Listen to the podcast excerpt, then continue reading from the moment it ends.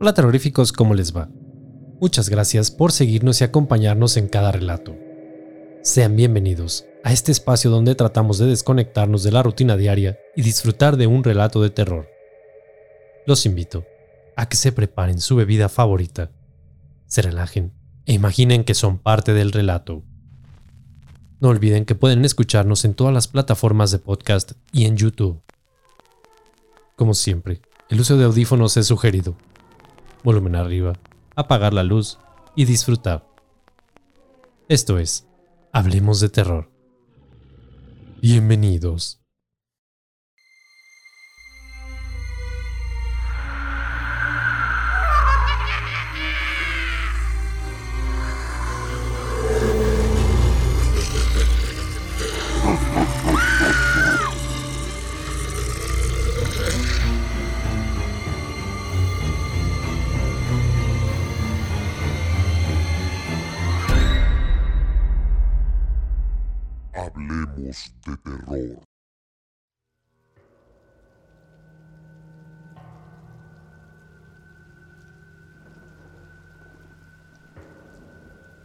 Caso más famoso de histeria masiva, relacionado con supuesta actividad sobrenatural. Seguramente se trata de los juicios de Salem en 1690 en Estados Unidos. Sin embargo, es muy seguro que no haya sido el primer caso. El fenómeno comenzó en Francia, pero se llegó a conocer con el nombre de las posesiones de Ludun en 1632. El cargo no era la brujería, sino que varios sacerdotes acusaron a las jóvenes monjas de estar poseídas por demonios. En Ludun se podría decir que todo empezó en 1617, con la llegada del sacerdote Urbain Grandier quien iba a hacerse cargo de la parroquia de Saint-Pierre du Marche. Grandier había nacido en 1590, en un religioso singular, de buena familia, educación superior con los jesuitas y un gran atractivo físico. Esto contrastaba con la achacosa presencia de su nonagenario predecesor y tenía una preparación intelectual que le llevó, entre otras cosas, a escribir un estudio contra el celibato clerical por considerarlo un mero formulismo impuesto e imposible de cumplir. Quizá no era el mejor momento para escribir algo así, con la iglesia reformada por los dictados del concilio de Trento, que más o menos habían puesto fin a los hasta entonces habituales escándalos de los papas. Obviamente Grandier no lo publicó, pero sí lo puso en práctica.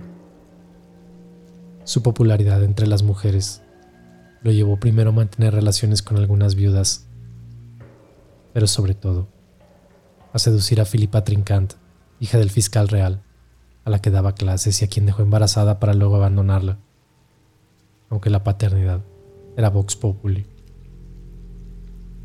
Después le tocó el turno a la piadosa Madeleine de Bru, cuyo padre era uno de los nobles más acaudalados de la provincia y de la que se enamoró sinceramente, considerándola su esposa de manera extraoficial pero las andanzas de Grandier fueron también de otro tipo, con altercados con varios nobles, que junto a esas conquistas y a su comportamiento algo arrogante, le hicieron ganarse muchos enemigos en Ludun. Por eso en 1629 se le arrestó, acusado de inmoralidad, en un proceso impulsado por el ofendido fiscal Trincant. El 3 de marzo de 1630 lo declararon culpable con la pena de abstenerse de sus funciones sacerdotales durante cinco años. Aquello significaba su ruina económica, así que apeló al obispo y tiró de todas sus influencias para presionarlo, de manera que finalmente quedó absuelto.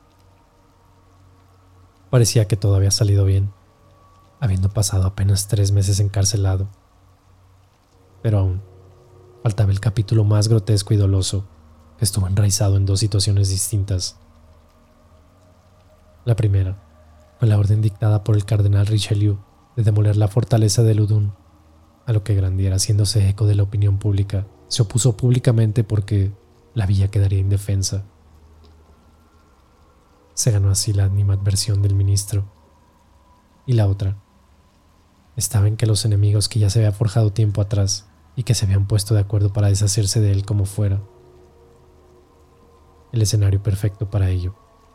Fue el convento de las Ursulinas de Dludun, de reciente fundación.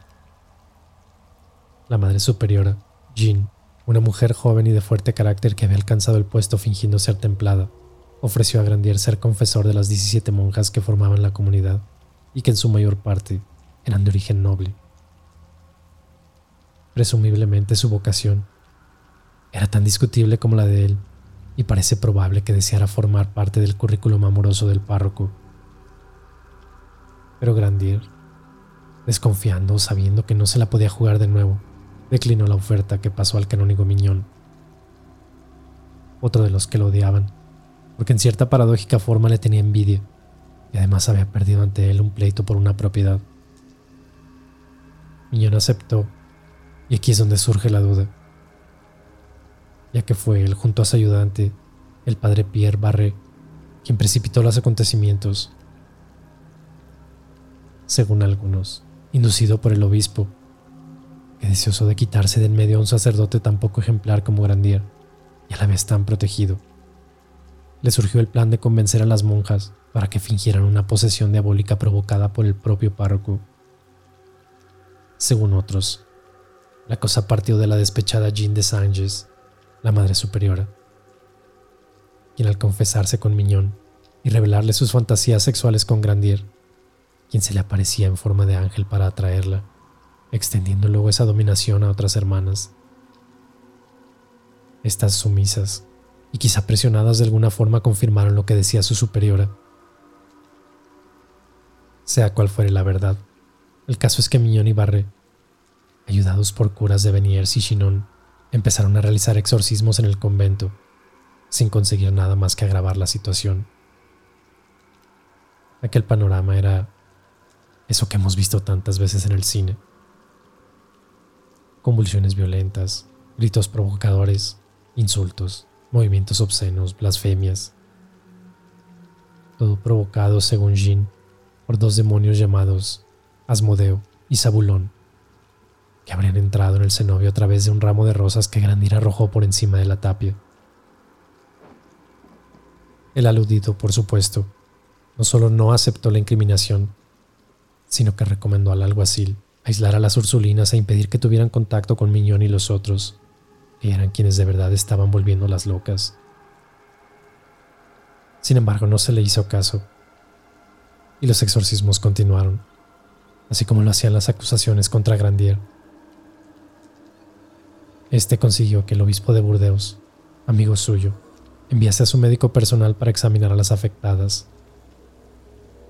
El doctor hizo su trabajo y declaró no encontrar pruebas de la veracidad de aquel montaje, así que el 21 de marzo de 1633 se dio la orden de detener los exorcismos y recluir a las monjas en sus celdas.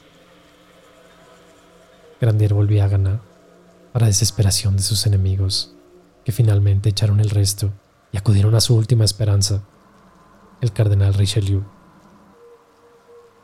Fue un pariente de la Madre Superiora y era favorito del cardenal, quien acompañado de un monje capuchino llamado Tranquil, se presentó ante el protector para informarle de los extraordinarios sucesos de Luton y la implicación de Grandier.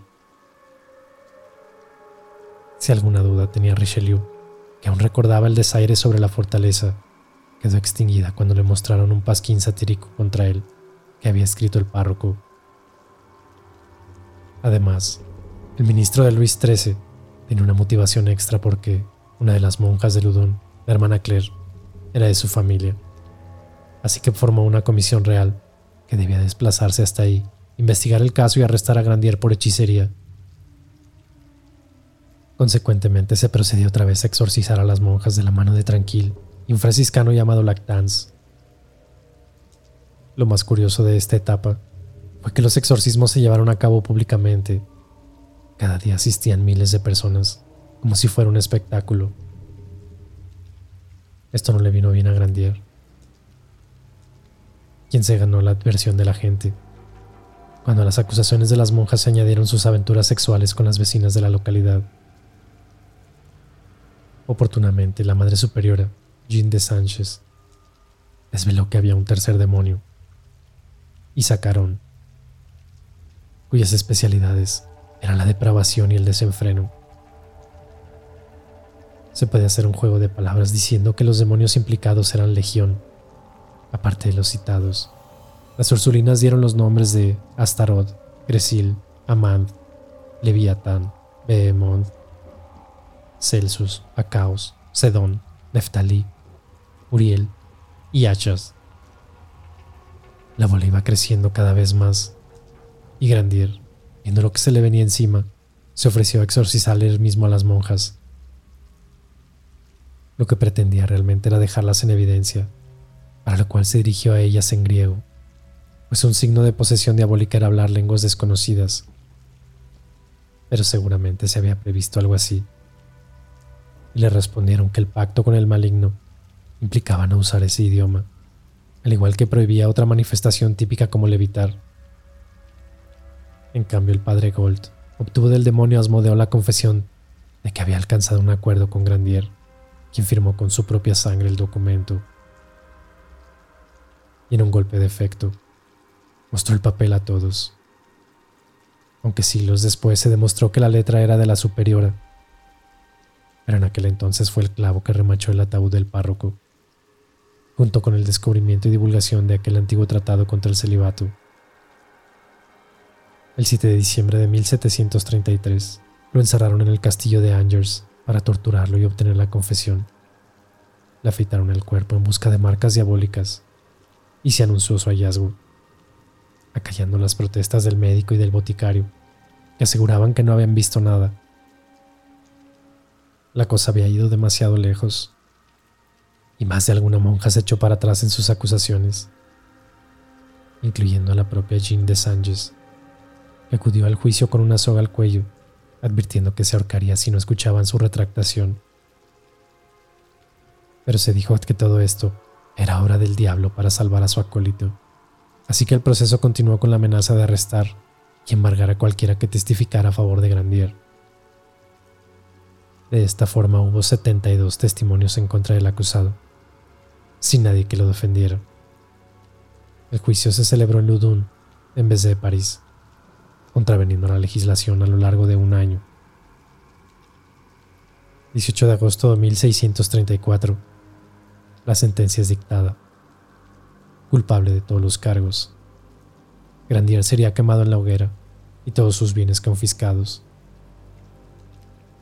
Antes de esto, se le sometió al tormento de la bota en el que se introducían las piernas entre tablas y éstas se iban apretando progresivamente mediante la introducción a golpe de mazo, de cuñas de madera hasta romper los huesos. Las piernas de Grandier quedaron trituradas, porque le aplicaron 18 cuñas, pero resistió tenazmente sin confesar.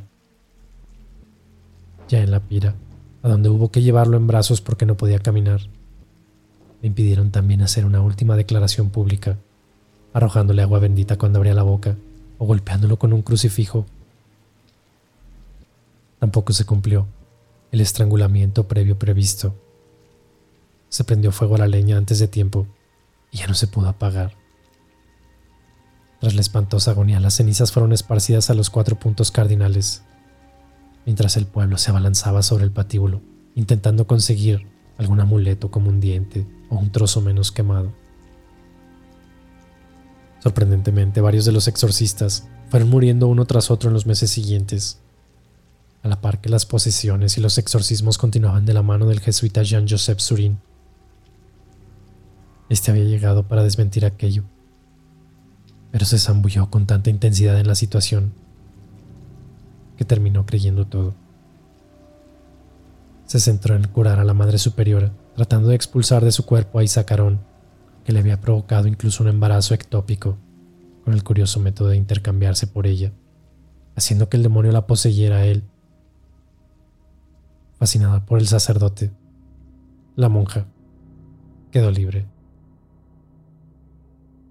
Entonces, Jean de Anges declaró haber tenido una visión por la que una peregrinación a Annecy para rezar ante la tumba de San Francisco de Sales pondría punto final a todo aquello. Se accedió a ello y en efecto, las Ursulinas quedaron libres de demonios. Con el tiempo, aquella monja, la Madre Superiora Jean de Sanches, se declaró una santa.